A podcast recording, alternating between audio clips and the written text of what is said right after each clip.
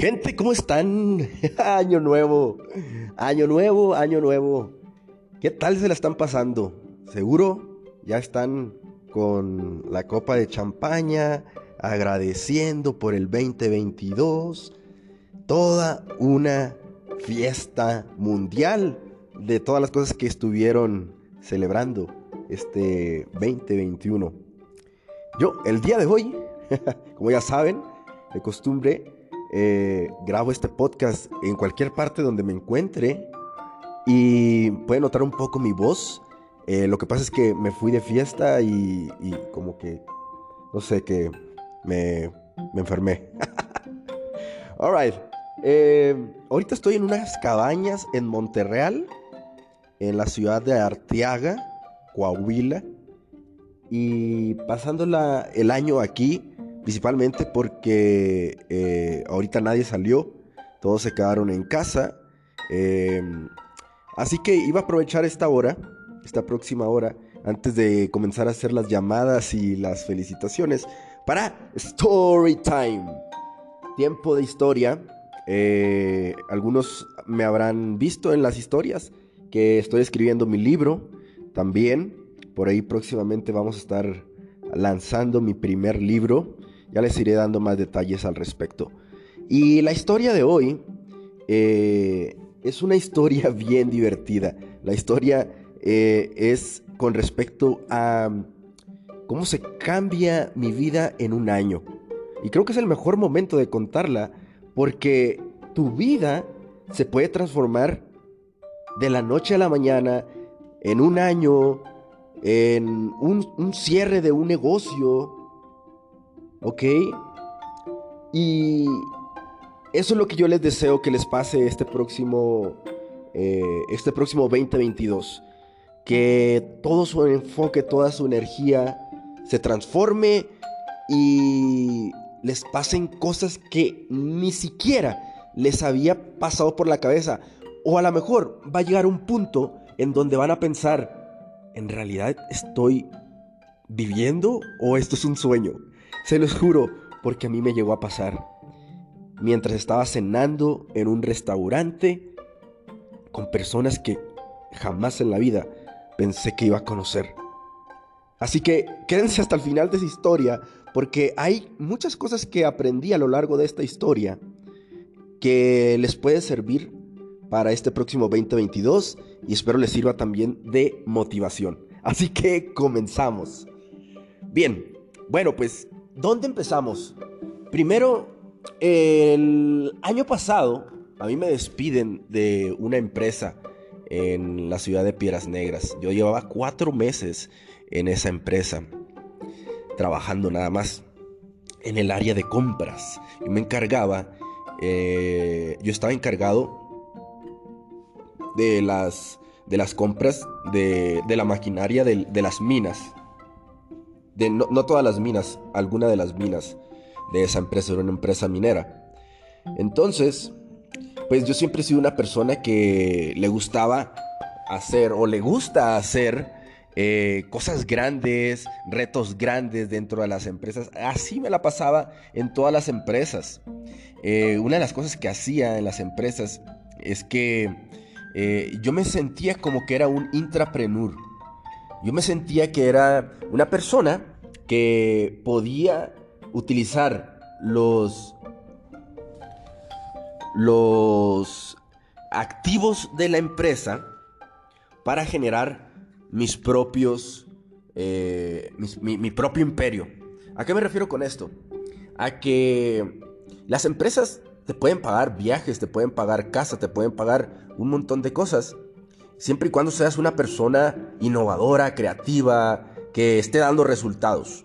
Y eso es lo que yo siempre me enfocaba a hacer. A pesar de que mi posición no era como la, la más importante de todas, yo siempre me buscaba aprender de los de más alto nivel, de los gerentes, de los directores, de los presidentes, de todos ellos. Porque yo, mi forma de pensar era, eh, en algún momento yo voy a poner una empresa y quiero saber exactamente cómo le hacen ellos para administrar tantas personas, porque eran miles y miles de personas los que estaban en la cabeza de las empresas, eh, los presidentes. Entonces siempre me gustaba estar cerca de ellos, porque también algo que pensaba era que si, si ellos estaban a, mi favor o estaban de mi lado en cuestión de ideas, eh, pues ellos me iban a apoyar si mi jefe no me apoyaba, por ejemplo. Entonces siempre trataba de hacer eso, ¿verdad? Siempre trataba de hacer alianzas con los, con los de más alto nivel. Eh, sin embargo, en esta última ocasión no funcionó de la forma correcta. Resulta que aquí les va por qué me corren y lo que voy a tratar de hacer es crear todo el contexto de cómo llego hasta donde estoy, ¿verdad? Porque ahorita pues ya tengo mi propio negocio, me dedico al tema de marketing digital, tengo dos propiedades que eh, las manejo como rental arbitrage, las rento, las amueblo y luego las pongo en Airbnb. Eh, tengo dos ahorita, una está en San Juan, Puerto Rico y otra está en San Carlos, Sonora. Y eso es lo que estoy haciendo ahorita, igual para los que no me conocen. Entonces, pues todo este año eh, me la he pasado viajando y he estado haciendo negocios y he estado creando eh, lo de la agencia de marketing digital y ahorita estoy escribiendo mi libro y bla, bla, bla, un montón de cosas. Entonces todo esto que les voy a contar es para darles contexto de cómo fue que llegué aquí y mi vida se transformó por completo. Así que estaba en esta empresa trabajando un día viernes, yo decido hacer un macro con el software de Excel. Y para esto yo ya había eh, presentado en las reuniones de, trabajo. Había, unas reuniones de trabajo que se hacían cada, cada, cierto, cada cierta semana. Se hacían estas reuniones de trabajo. Y ahí yo presentaba esta, creo que era el lunes, ahí yo presentaba estas ideas. Lo presenté varias veces, unas tres veces. Y yo veía como que no querían aceptar o que no querían este, hacer la idea que yo les quería proponer, que era la actualización de, eh, de clientes que teníamos. Porque una de las formas en las que a mí me, me, calificaban, mi KPI en la que me calificaban, eh, como yo estaba en compras, yo tenía que hacer varias licitaciones, ¿ok? Entonces, si yo tenía una persona que, o un proveedor que me vendía ciertos productos a menor cantidad, pues entonces yo generaba una reducción, ¿verdad? Porque a lo mejor había otros productos, otras personas que vendían ese producto a mayor cantidad y yo tenía que hacer esa negociación para que me bajaran el precio, ¿verdad? Entonces tenía que hacer tres licitaciones. Uno cuando está en, uno cuando va a comprar, porque yo también estuve del otro lado, cuando va a comprar y hace los eh, las, cotizaciones para que compres eh, los productos. Más bien, uno cuando va a, eh, a vender el producto, ¿sí? Uno cuando va a vender el producto, este, envía la cotización, ¿verdad? Y le pone un precio. Entonces uno, uno tiene que defender ese precio. Entonces yo estaba en el área de comprador. Y yo tenía que hacer que el precio, o sea, negociar con, la, con, el, con el proveedor y, buscar que el precio bajara. El problema era que siempre me cotizaban los mismos. Siempre eran los mismos, siempre eran los mismos. Y resultaba ser que, eh, pues, no sé, estaba raro. Siempre eran los mismos. I don't know why. Y yo decía, pero si hay un montón de proveedores, ¿por qué no se pueden cotizar más? Entonces, pues yo lo que empecé a hacer fue investigar si la base de datos estaba correcta. Mi objetivo era revisar si la base de datos estaba correcta y actualizar la base de datos para tener más eh, personas con las cuales yo podía hacer la licitación. O sea, vamos a poner un ejemplo. Digamos que había mil empresas, mil proveedores, pero solamente cotizaban 500. Ahora, ¿cómo me doy cuenta de esto? Aquí se viene la aventura. Yo cuando hago este macro, eh, este macro lo que hace es data scrapping. Empieza a bajar los correos electrónicos de, del SAP y los números de teléfono y los empieza a poner en un, en un archivo de Excel. ¿Ok? Entonces, pues yo, pum, bajo toda esa información, todos los correos electrónicos, todos los números de teléfono y creo un archivo de este separado por comas, ¿verdad? Que este archivo eh, yo lo subo a Mailchimp. En Mailchimp yo creo una campaña de correo masivo y el lunes, cuando llego a la empresa, yo antes de enviar este correo masivo, primero, yo para esto, yo, yo, yo, yo ya tenía como esta visualización de lo que iba a pasar. Yo tenía la visualización de que mi jefe inmediato me iba a regañar, eh, me iba a decir que no estaba bien lo que estaba haciendo. Yo ya tenía como que esa sensación de que iba a pasar eso. Sin embargo, así como había hecho con trabajos anteriores, de que trataba de hacer la alianza con el jefe mayor, con el presidente, con el director, así tenía la esperanza de que el director me dijera, excelente trabajo, encontraste un, este, una tuerca floja y ahora vamos a ahorrarnos un montón de dinero. Esa era como que la visión. Yo tenía esa idea de que me fueran a defender porque había encontrado una desactualización del sistema. Pero no fue así. Ese lunes, antes, ahora, ya aquí viene una clave que pues yo no hacía todas estas cosas a lo loco. O sea, más o menos sí. más o menos sí las hacía a lo loco. Pero mientras yo estaba trabajando, yo creaba como que mi ejército interior.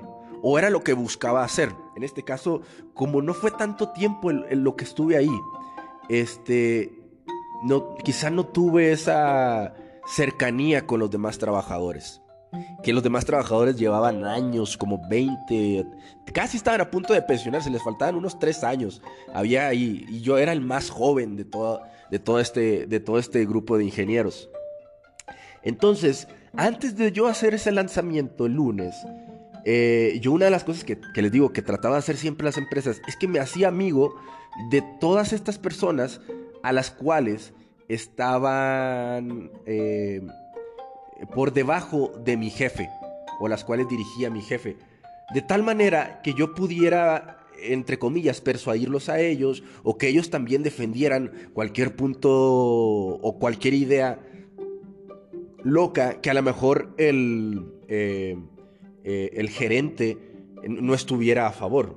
¿Por qué? Porque al final uno tiene que hacer la labor de venta de convencer de las ideas cuando estás trabajando en una empresa. Tú tienes que convencer de que lo que vas a hacer y lo que dices que vas a hacer lo vas a cumplir.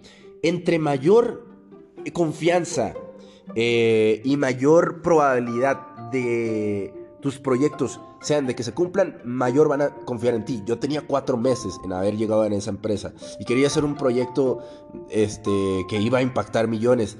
Y ya lo había hecho anteriormente, pero en, en otra empresa, pero esto era una empresa diferente, yo estaba en compras y muy apenas me conocían. Y en fin, eso es una de las cosas que yo trataba de hacer.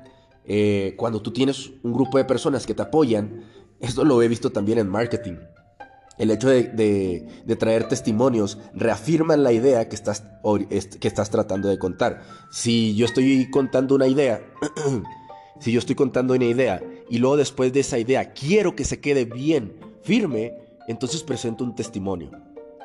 Y entonces eso es lo que yo trataba de hacer en estas eh, reuniones de trabajo. El lunes yo me reúno con estos ingenieros y les pido feedback. Oigan, ¿qué opinan acerca de esto? Este, ¿Qué creen que me diga el ingeniero? ¿Qué creen que me diga mi jefe? Y ellos me decían, como que se hacían los que no me escuchaban. Ellos me decían, pues ya le dijiste al ingeniero. Y yo le dije, pues es que ya le había dicho en, los, en, en las reuniones. Y ellos me decían, ¿y qué te dijo? Pues que no lo hiciera. y pero yo, le, yo, yo lo único que quería era que, que ellos me dijeran, oh, está con madre, o sea, está muy bien, la neta, estás haciendo un buen trabajo. Pero como que, o sea, yo, yo siento que ellos sabían que estaba bien cool la idea que estaba haciendo, pero no se querían meter en problemas. Ninguno de ellos se quería meter en problemas, porque tenían ya 30 años, 25, 30 años haciendo lo mismo. Lo menos que querían era tener más problemas o tener problemas. Nadie de los que estaba ahí quería enfrentarse a los jefes. Nadie de los que estaba ahí quería enfrentarse a los que estaban incluso en las otras ciudades, porque yo me acuerdo que yo preguntaba acerca de quiénes eran las personas encargadas de poder hacer estos cambios tan grandes. Y me decían, están en tal ciudad, pero sí, dime quién chingados es. O sea, no me importa, no me importa en qué nivel sea, o no me importa en qué parte de la jerarquía de la empresa me encuentre. Yo sé lo que puedo hacer, yo sé lo que valgo y simplemente tengo que hablar con otra persona. No es como que sea un monstruo, no es como que sea eh, un alienígena de otro planeta. O sea, simplemente es cuestión de compartir la idea y ver cómo llegas a un objetivo. Y si se puede hacer, entonces vamos a hacer el team y que se logre. En fin, nadie estaba en esa posición de querer aventarse así como yo lo quería hacer. Así que decidí enviar el correo masivo. Y esto fue lo que pasó. Cuando yo envío el correo masivo, yo lo envío adjunto a SurveyMonkey. Había hecho una encuesta de satisfacción. La encuesta de satisfacción la había hecho con el motivo de saber cómo yo o el área de compras podía mejorar mi servicio con ellos, podía mejorar la relación. Porque yo quería, o sea, uno cuando está trabajando en un proyecto, entre mayor eh, tranquilidad haya en la relación, mejores salen las cosas. Y yo quería saber, porque yo no conocía a nadie tampoco, yo quería saber cuáles eran sus opiniones eh, con respecto a el servicio que nosotros estábamos ofreciendo, a pesar y que nosotros éramos una empresa mayor que la de los proveedores. Sí, pero al final el negocio no es de la empresa, el negocio es de las personas. Y si las personas tienen comunicación y hay un entendido 100% claro y transparente, las cosas salen mucho más rápidas. Y más en compras y más en ventas y en esas cosas donde tienes que hacer muchas pinches firmas. O sea, ahí era lo que yo quería llegar. Esa era una. Y la otra es que abajito de esa encuesta, que eran unas cinco preguntas bien sencillas de que, oye, dime qué tal he estado, hemos estado trabajando. Algo así, eh, ¿cómo calificas este servicio, esta comunicación entre nosotros? Algo así. Entonces en las preguntas abiertas que ponía, porque siempre que vas a hacer una encuesta, de preferencia que sean preguntas abiertas, donde la persona que está respondiendo la encuesta se desplaye y ponga exactamente todo lo que, lo que quiera poner para que tú tengas más información. Acuérdate, en que más información nosotros tengamos, mejor podemos eh, tomar decisiones y hacer cosas eh, con respecto a esa información. ¿Ok? Y las últimas eh, renglones o las últimas preguntas que venían decían, si hay un correo electrónico que esté desactualizado, por favor, ingrésalo aquí. Algo así. Entonces, ¡pum! Me actualizaron un montón de correos electrónicos. ¿Ok? Entonces, yo agarro todos esos correos electrónicos. No, ¿cómo era? Ok, yo agarro todos esos correos electrónicos y ya los tengo. Ahí está, ya, ya están actualizados, pero todavía no los he actualizado. Yo cuando envío este correo masivo el lunes, a mí en MailChimp me hace rebote el 50% de los correos electrónicos. El 50%, nuevamente, no me acuerdo exactamente cuántos eran, pero vamos a poner que eran mil correos electrónicos y de los mil correos electrónicos me rebotaron 500 correos electrónicos. Entonces yo dije, ¡a la madre! Pues entonces el sistema está desactualizado. Si está desactualizado, ¿cómo chingados le puedo O sea, ¿cómo le iba a hacer yo para, para hacer las licitaciones con más empresas? Pues no le estaban llegando los correos electrónicos. Por eso siempre le llegaban los correos electrónicos a las mismas personas. Y o eran dos personas o eran casi tres. Pero siempre eran los mismos. Y por lo tanto no podía hacer una reducción de, o una negociación eh, buena. Porque siempre era las mismas, las mismas empresas. Que por cierto, en ese punto a esas empresas se les debía mucho dinero y por lo tanto unas ni siquiera cotizaban, eh, otras te ponían el precio bien elevado y, cosas así, ¿verdad? Entonces, pues yo dije, pues está desactualizado el sistema porque me rebotaron 500 y de hecho en la lista que yo tengo en el survey, ahí venían un montón de correos electrónicos. Entonces, cuando envió el correo electrónico, eso fue en la mañana, yo después de la comida, después de, ir a comer, regreso, ahí me pongo en la computadora y empiezo a ver las preguntas. Yo estaba bien emocionado con las preguntas porque le estaban tirando con todo. No, que no me han pagado, que esto y que el otro, que así, así, unas... Las, que alcanzaba a ver así bien hater, las respuestas que me estaban respondiendo. Brutal. Y yo, yo ahí estaba. Por lo tanto, el plan iba saliendo a la perfección. Ya lo, lo, siguiente que faltaba era que se enojara mi jefe, el jefe, el jefe inmediato que tenía. Y luego que me defendiera el jefe de mi jefe. Eso era lo que faltaba. Entonces llegué, regreso a la oficina y me empiezan a... Eh, y, luego se acerca el, se acerca el jefe de mi, mi jefe inmediato y me dice, Rodrigo, ¿puedes venir? Y yo le digo, y, yo, yo por dentro de que, yes, ya me van a regañar. Entonces le digo, sí, permítame, nada más imprimo unas hojas. Y mandé a imprimir la lista de correos electrónicos de... Mandé a imprimir la lista de correos electrónicos de, que, había, que se habían rebotado. Te digo, eran dos, 200 y 500, no me acuerdo. Este, era la mitad de, de todo el sistema. Ahí me lo llevo porque yo necesitaba defenderme ahí con no sé quién iba a estar ahí en la, en la oficina, porque estaban en un cuartito. Eh, ya, yo me acuerdo que todo el mundo empieza a correr así, como que yo, yo, yo empiezo a ver mucha gente y, empiezo a ver expresiones como que algo había estado pasando. Y, y pues ya llegó eso y ya entro a la oficina y en la oficina estaba el director de recursos humanos, eh, la gerente de recursos humanos, el de IT, el, jefe de mi jefe, mi jefe. Y ahí estaba todos. Y me siento y me empiezan a gritar. Y eso de que, wow, nunca me había pasado eso, eh. O sea, me tiraron en el nivel, en el volumen arriba del 5. Así, de que no sabes lo que estás haciendo. Y, me estaban gritando así. Pero yo mantuve la calma, obviamente. Yo, o sea, yo soy una persona que si te gritan es que eres un pendejo. Si te gritan es que eres una persona que no eres inteligente con tus palabras.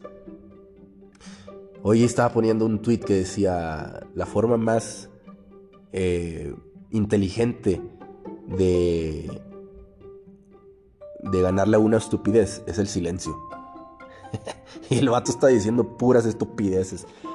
Entonces, me empezaban a, hablar así y como, no sé, a lo mejor vio que yo no le estaba respondiendo como él quería que le respondiera, de la misma manera. O sea, gritándole y todo. Yo nada más, eh, habla todo lo que tú quieras. La verdad no, no me interesa. Si tu forma de ser es así, no me interesa trabajar con gente como tú. O sea, yo lo que estaba, lo único que estaba pensando. Este. Entonces. Bueno, al, final de todo, pues estaba pasando lo que yo, yo, quería que pasara. Pero él, él no era el que me iba a defender. El que me iba a defender estaba en la orilla. Y estaba ahí callado y escuchando. Y yo de que, bueno, ¿a qué hora vas a intervenir? Para que digas que lo que hice estaba súper bien y que nos vamos a ahorrar un montón de dinero. Entonces, me acuerdo que mientras me estaba preguntando, me dice, ¿conoces lo que es la ley de protección de datos? Y ahí en esa pregunta yo dije, ok, se me hace que todo esto es para meterme a la cárcel. Y dije, mira, la verdad, o sea, por dentro, la verdad no voy a decir mentiras. El, que dice mentiras, o sea, se le nota cuando dice mentiras. Y aparte, no te sientes bien, no, no, duermes incluso sabiendo que mentiste. Así que enfrenté ahí todo eso que me estaban diciendo y yo de que sí, sí, sí conozco la ley de protección de datos, eh, así todo, y todo lo estaban anotando, pum, pum, pum, pum, todo lo estaban anotando. Y ahí me hicieron un montón de preguntas. Este, entonces, pues ya dejo que se tranquilice y se calme. Y me, me, seguían ahí preguntando. Y luego yo le, yo le digo, es que miren, ah, lo único que le quiero decir es que yo había intentado hacer esta propuesta y ahí estaba mi jefe y yo le digo a mi jefe, pero usted nunca me había escuchado, o sea, nunca, nunca me quiso escuchar y, siempre me dijo que no, pero nunca llegamos a un acuerdo. Y yo sabía que esto se podía hacer. Y, y, le muestro, aquí tiene todo su sistema desactualizado, por eso no se está pudiendo hacer todas las licitaciones. Y así, eso fue lo único que hice. Ahí está su sistema desactualizado, esto es lo que yo estaba planeando hacer, bla, bla. Y en eso entra el jefe de mi jefe y dice, Rodrigo, lo único que me preocupa es que, porque así hablaba, es que pienses de la forma en la que estás pensando. Algo así dijo. Pienses de la forma en la que estás pensando. No puedo creerlo. Que no sé qué. O sea, no me defendió. Eso es lo que te quiero decir. No me defendió.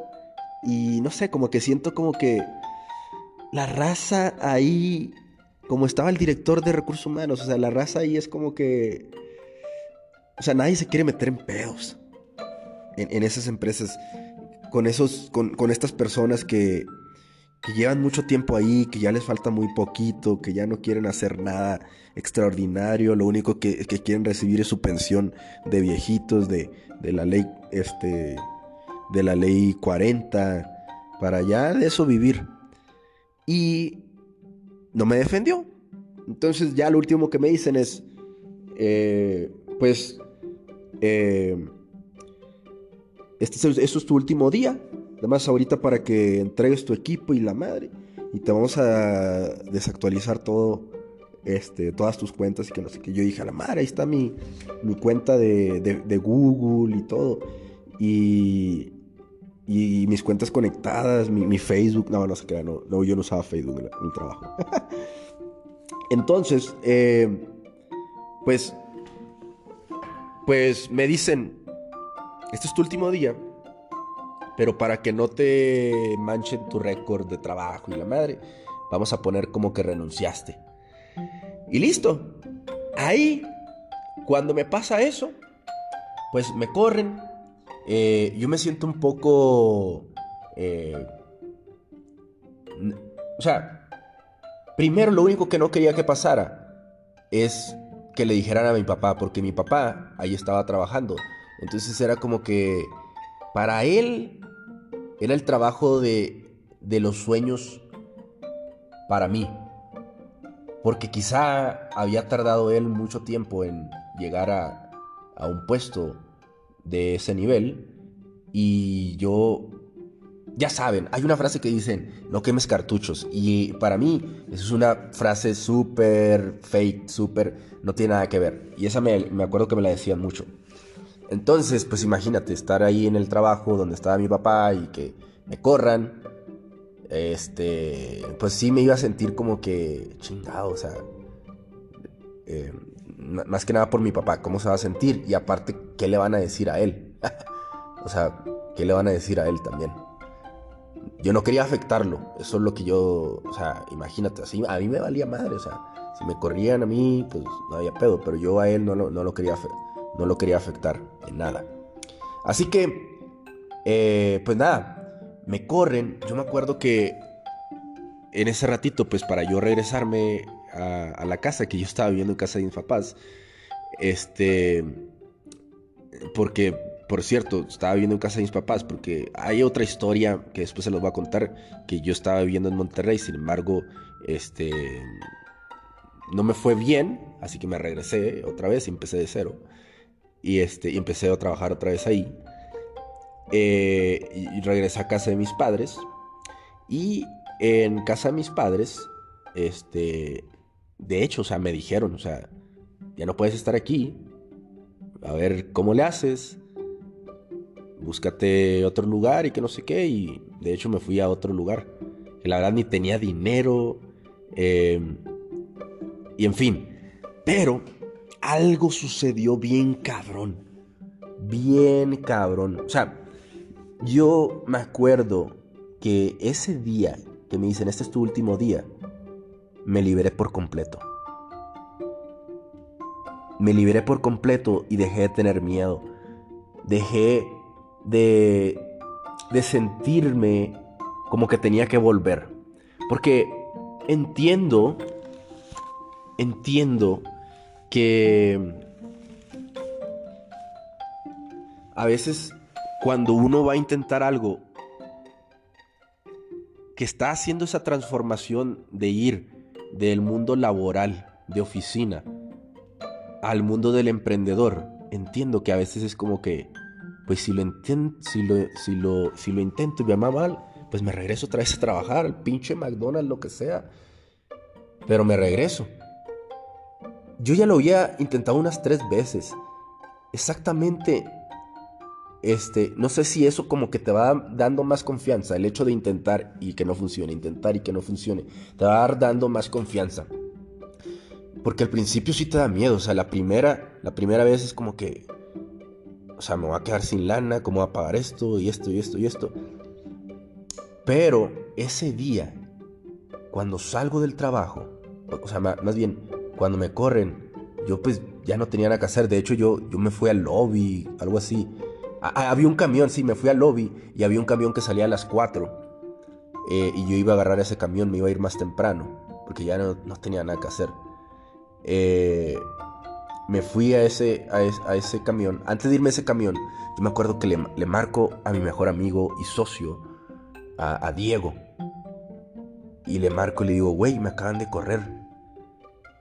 Y se lo dije con una, con una emoción de que, güey, me acaban de correr de la empresa, que no sé qué. Este, me acaban de correr. Y, y, le conté todo lo que había pasado y, y así. Lo que más me emocionó, lo que más me motivó, fue que él él confió, él confió en mí. Y me dijo, güey, fue lo mejor que te pudo haber pasado, cabrón. Fue lo mejor que te pudo haber pasado. Y todo eso me dio a mí mucha tranquilidad. De que al menos una persona confiara en mí, de que iba a poder resolver las cosas. Eh, y eso es una de las cosas que yo también siempre recomiendo. Cuando tú vayas a iniciar un negocio, un proyecto, siempre busque hacerlo con, más personas que piensen de la misma manera que tú. Porque va a haber un día, o va a haber algunos días en donde quizá tú te sientas solo y... O, te sientas que no, no quieres hacer nada el día de hoy, de ese día. Pero imagínate cuando vas al gimnasio. Cuando vas al gimnasio y que no quieres ir ¿Qué es lo que hace tu entrenador? Pues te motiva, te dice, oye, vente para acá, vamos a, seguir entrenando. No, es que no quiero ir, que no sé qué, pero tú hiciste un compromiso, tú tienes que hacerlo. Y así vas de cuenta que fue lo que me pasó. De hecho, yo con Diego, yo había logrado que él se saliera de su trabajo. El detalle es que yo, él, decía que era yo como el, conejillo de indias, porque yo era el güey que, pues, que me iba a los chingazos y ahí a ver cómo chingado la soluciono. Este, y, así es como yo lo hacía. Y Diego, por otro lado, él, él esperó a que estuviera ganando más en internet que en su trabajo y después ya, ya renunció. Y yo, este, yo, eh, yo regreso y, entro a trabajar y entonces me dice, tú hiciste que renunciara eh, de mi trabajo y tú me habías dicho que no ibas a volver a trabajar, así que qué bueno que ya te pasó. que, ya, que ya no estás, que ya no estás eh, en el trabajo. Entonces, em, pues así, así, así pasa.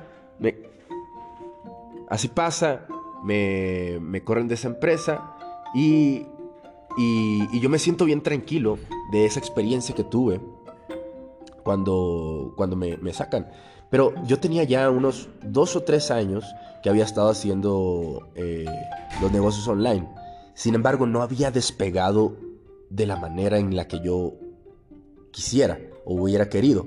O sea, no, no iba a poder mantenerme, estaba, estaba, generando 500 dólares, 400, 500 dólares, así. ¿Y, y qué, iba a hacer con 400, 500 dólares? Entonces yo seguía aprendiendo, yo seguía aprendiendo eh, en, ese, en, ese, lapso del tiempo eh, mientras estaba trabajando. Por eso yo le pude enseñar a Diego a hacer lo de los negocios online, porque yo ya llevaba tiempo aprendiendo a hacer este tipo de cosas, pero eh, las deudas, no me, no sé, siento que las deudas no, no, no, me, no, me, permitían hacer las cosas bien.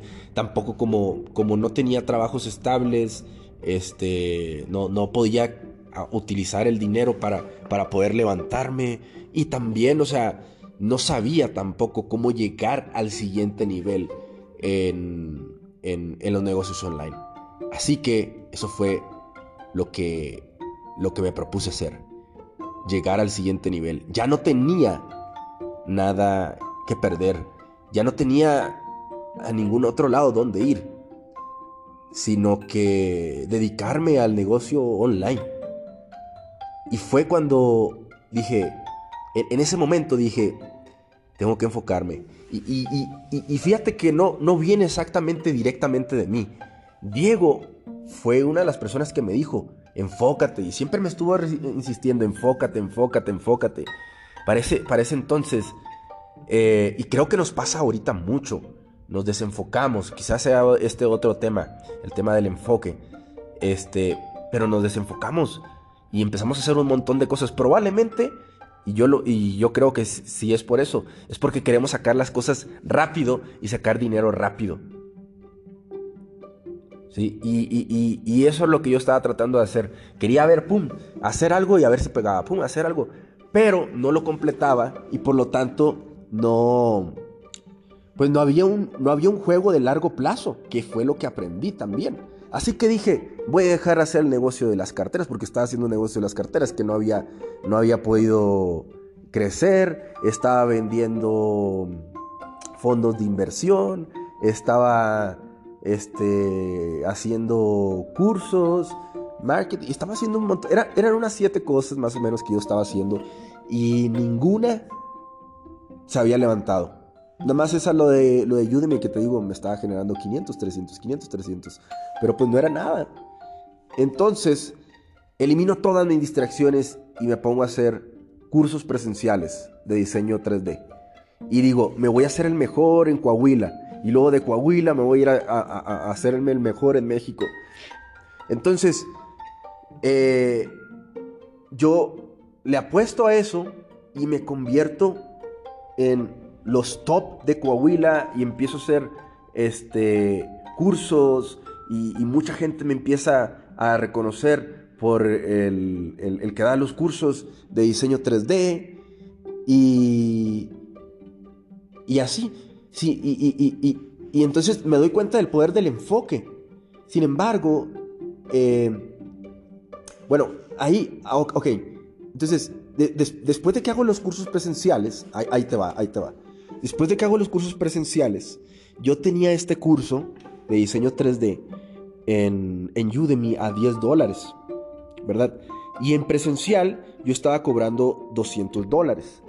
¿Ok? Hasta ese punto yo todavía no, eh, no sabía cómo llevar un producto de 10 dólares a, a, 300 dólares o 200 dólares o 1000 dólares o 5000 dólares, así como, como lo sé al día de hoy. No tenía idea de cómo hacer eso.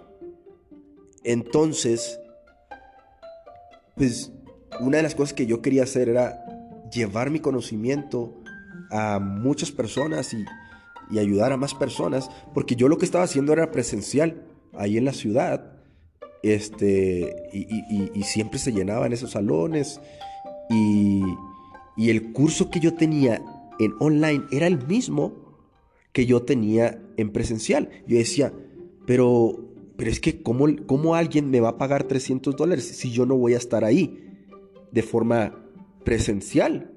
O sea, que me estén viendo. Y una, objeción que yo tenía es que es, que es más, eh, es más, ¿cómo se dice? Es más tangible. los estudiantes eh, quieren, quieren a un maestro que sea más tangible, que le esté resolviendo ahí las cosas, este, que tiene que ser más práctico. Entonces yo tenía esa objeción. de decir, por eso no, no voy a poder cobrar 200 eh, dólares o 300 dólares. Entonces, me pongo a hacerlo los cursos. Ese, ese curso de 10, de 10 dólares eh, lo dejo ahí. Y ahí descubro a uno de mis mentores, Parker Walbeck.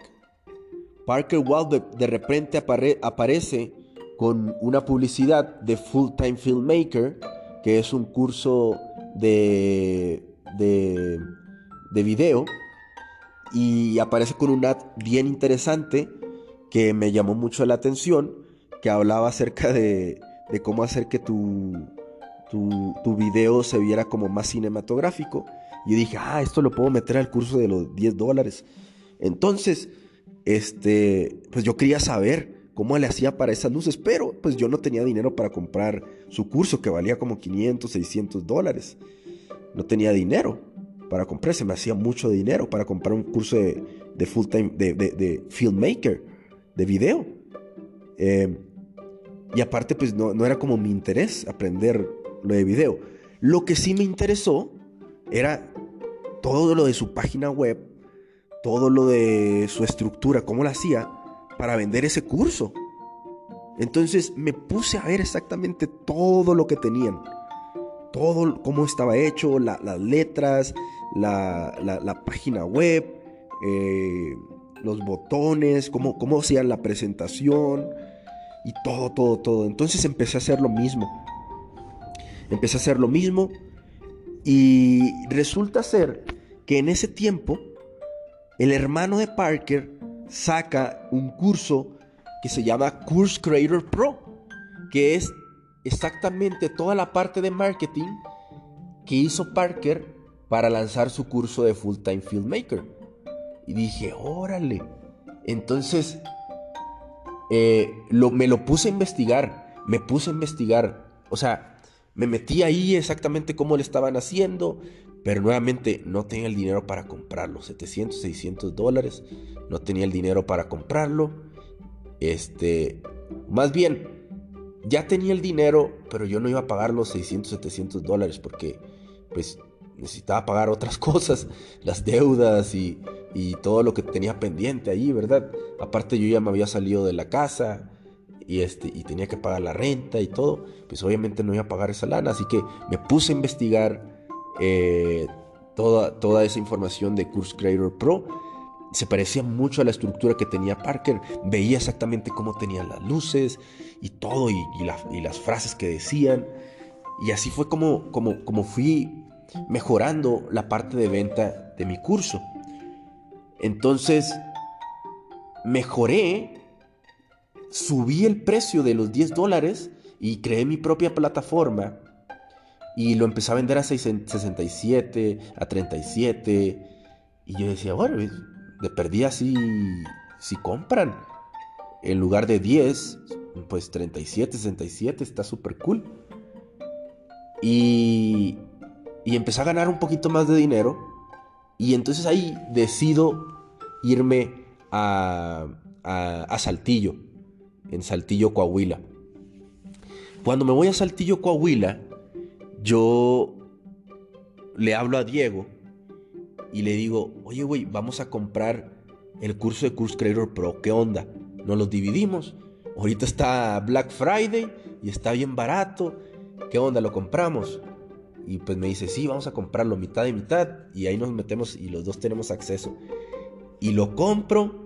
Y, y es que a mí por ejemplo, me faltaba una pieza del rompecabezas que no sabía cómo la hacían, que era en la parte de, de la presentación.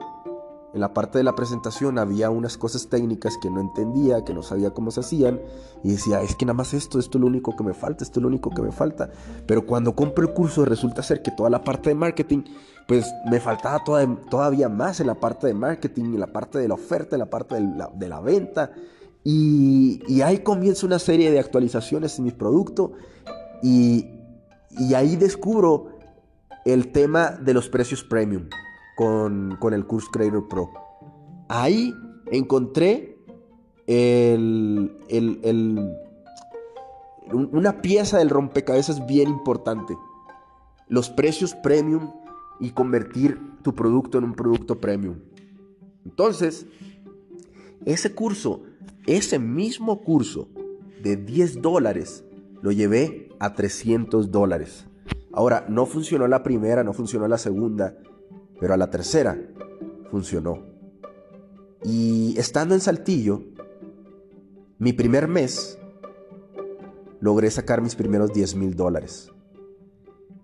Y ahí fue uno de los primeros cambios de chip. Eh, o sea, una de las primeras cosas que empieza a ser una transformación en mi vida, porque todo el año fue un año de transformación, pero desde ese punto, en donde compro ese curso, en donde subo los precios, entiendo el, tema de los precios premium, ahí cambia todo. Entonces, eh, empiezo a viajar, me, empiezo a ir a varias partes de, de México y digo, wow, pues puedo ir a cualquier parte del mundo. Eh, esto es algo que siempre había querido hacer. Eh, pues ya sabes, uno, uno, tenía estas ideas de, de, viajar y conocer diferentes partes del mundo y vivírsela viajando. Entonces, me fui a varias partes de México. Este, regreso y hago una encuesta y pongo en internet, en mi Instagram por cierto, para los que no me siguen, estoy como Rod Ross is amazing. Y pongo la encuesta, oigan, recomiéndenme alguna playa en donde se pueda ir a vivir bien y hacer negocios. Entonces muchas personas me ponen en, en, en, Puerto Rico, me, ponen en Cancún, en Los Cabos y así, varias partes de México. Entonces, nuevamente, se acuerda de Diego, el que me dice que fue lo mejor que me había podido pasar. Él me dice, Oye, güey, ¿por qué no te vas a Puerto Rico? En Puerto Rico está este brother, Anthony, eh, Tony Delgado, Disrupt. Él eh, tiene una comunidad de emprendedores y hace eventos, traen, traen un, buen, un, buen, un buen grupo por allá. Eh, se ve que está chévere. Y aparte, salió en el podcast de Brad Lee, el de Dropping Bombs. Y yo, no mames, salió en el, podcast de Brad Lee. Yo quiero conocer a Brad Lee. Brad Lee en, ese tiempo y al día de hoy es, haz de cuenta que lo conducieron mi tío. Porque tiene unas ideas súper geniales. Brad Lee, eh, eh, su, forma de ser está súper cool. Este, entonces, mm, una forma de yo poder o, la que yo creía que podría conectar con Brad Lee era a través de, Tony. Entonces, pues decido tomar ese, esa, nueva aventura en mi vida y le digo, va, let's go, vamos a, vámonos a Puerto Rico. Entonces, para eso yo tengo que hacer una serie de cosas, ¿verdad? En México. Que sacar el pasaporte, que sacar esto, que sacar lo otro. Y dejar todo listo. Y en, en, ese mes que pasa, antes de irme yo a Puerto Rico, primero yo lo trato de contactar. Ah, no, perdón, primero yo trato de investigar quién es él, qué es lo que hace, y me pongo a escuchar el podcast, me pongo a investigar más acerca de él, porque entre más yo investigara mi target, mayor, mayores, eh, mayores temas de conversación yo iba a poder tener cuando estuviera cerca de él. Y me puse a escuchar el podcast que salía en, el, de Brad Lee, me puse a investigar en sus correos, en, su, en, sus redes sociales, y en su red social había un número de teléfono y correo electrónico, así que le envié, le envié WhatsApp, le envié correo electrónico, y, y me acuerdo que me contestó pero me contestó así como que un ratillo. O sea, nada. Me contestó, hey, ¿qué onda? Y ya. Y así quedó, ¿verdad? Total, en ese transcurso del mes, eh, uno de los días,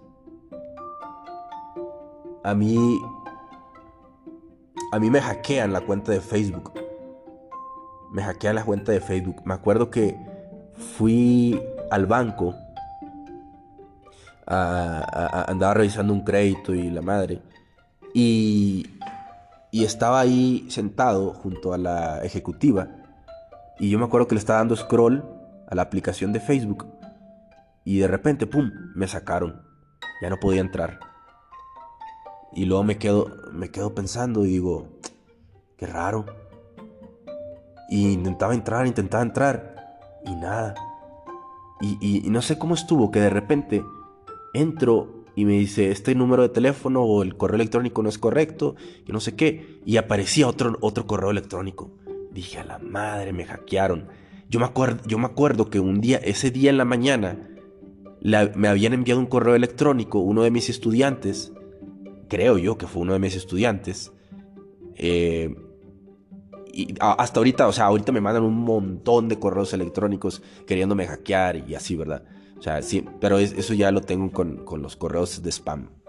Este, sí me envían un montón de correos, pero esa vez me enviaron un archivo Word y yo creía que era la captura de pantalla de un problema de uno de mis estudiantes. Entonces, pues yo dije, pues déjame la ayudo. Y me acuerdo que le piqué al archivo Word, pum, y me salió una pantallita.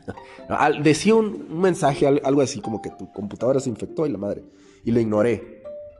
Lo ignoré y en la tarde, te digo, en la tarde pasa eso. Me hackean.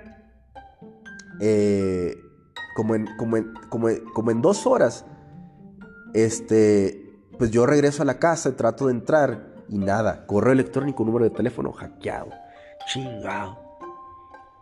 Y lo que más duro estuvo con eso, no era que yo tenía como 30 mil seguidores en Facebook, pero lo que más duro era con eso, era que la cuenta de Facebook Ads, pues ya no la tenía. Tenía que hacer otra de nuevo. Y en la cuenta de Facebook Ads, pues a ti te dan crédito, ¿verdad? Te dan crédito mientras vayas consumiendo más dinero. Eh, tú vas teniendo como que te van ampliando. Y yo tenía ahí mucho, mucho crédito. Entonces cada mes, pues yo, yo pagaba cada mes lo que se gastara y, yo lo pagaba. Pero cuando tú tienes que hacer una cuenta nueva, te, empiezan a cobrar cada 10 dólares. Consume 10 dólares, pum, pagas aquí inmediatamente. Se consumen 20, pum, pagas. Se consumen 30, pum, pagas. Y así, y, de repente te, y te van subiendo, te van subiendo. Entonces, pues ya se estaba acercando la fecha de, del, del, del viaje.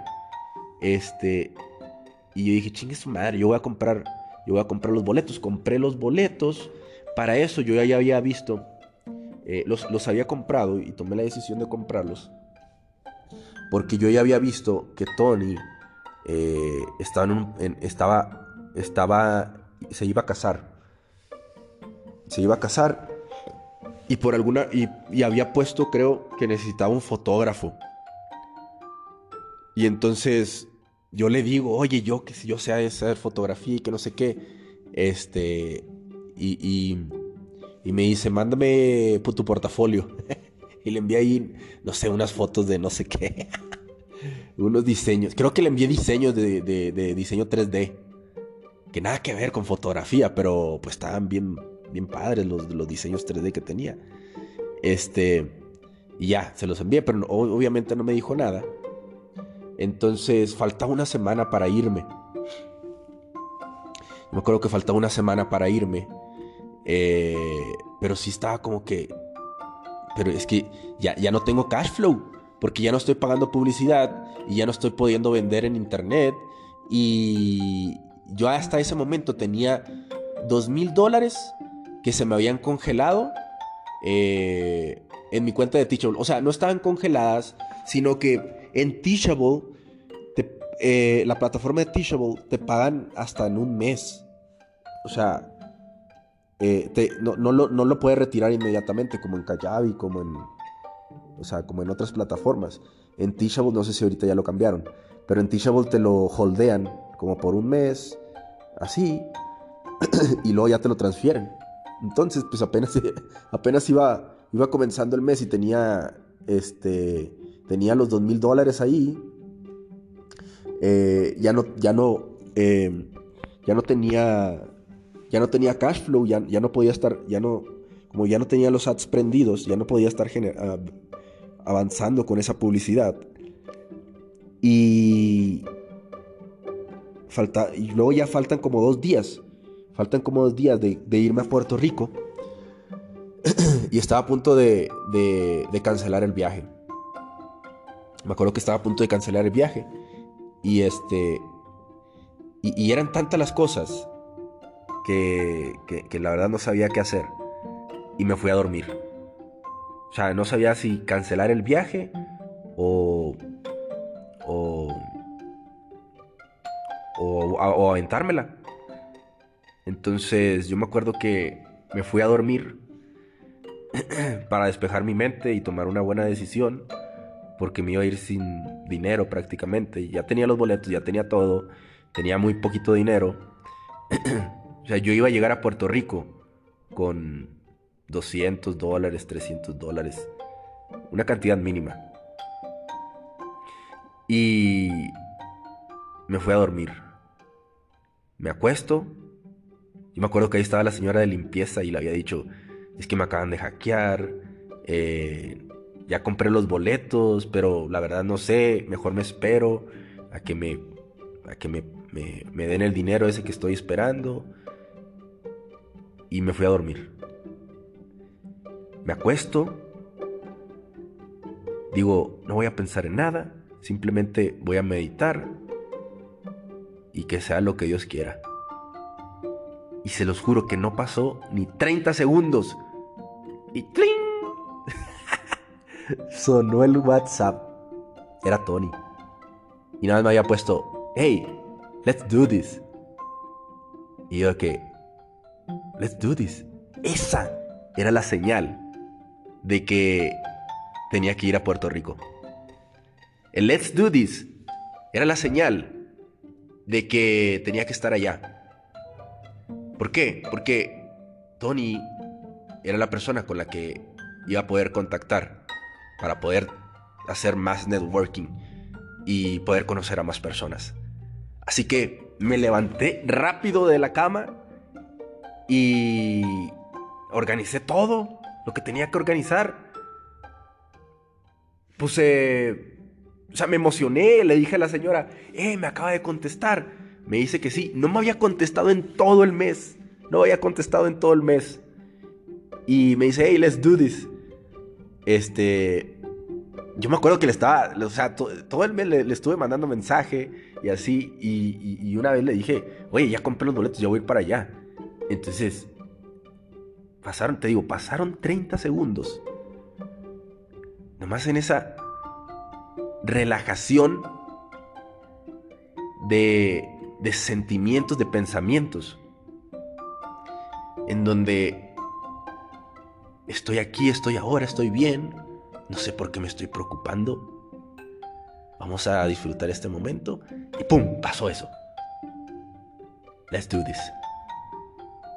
Agarro mi maleta, la acomodo y espero a que se, llegue, a que se llegase el día de, de irse a Puerto Rico. Gente, y hasta aquí lo voy a dejar. Los voy a dejar picados. este es todo el contraste que pasa antes eh, de llegar a Puerto Rico. Hasta aquí yo tengo 300 dólares, hay 2000 dólares en... Em, en la cuenta de banco que están detenidos. Me los iban a depositar el siguiente mes. Eh, y, ah, yo ya había reservado una semana en un, hostal eh, en, Puerto Rico. Yo no conocía nada de Puerto Rico, no sabía, nada, cero. No había investigado nada. Después de que me hice Let's Do This, me pongo a investigar los precios, la comida, los lugares no sabía ni siquiera dónde iba a llegar. Y me doy cuenta que no me alcanzaba para nada. Estaba buscando precios de 200 dólares de renta, de 300 dólares de renta. Y allá mínimo son 700, 800 dólares. No sabía ni qué iba a hacer. Pero lo que sí iba a hacer era darme una divertida brutal. Así que hasta aquí los voy a dejar. Eh, yo sé que se, se van a quedar emocionados. el día de mañana voy a viajar eh, y voy a seguir con esta historia de cuando llego a Puerto Rico, el desmadre que pasa en el hostal, luego cuando conozco a Silvia y se transforma, y Silvia que transforma mi forma de pensar, en fin, un montón de cosas. Gente, los quiero, les mando un abrazo, nos vemos mañana, bye.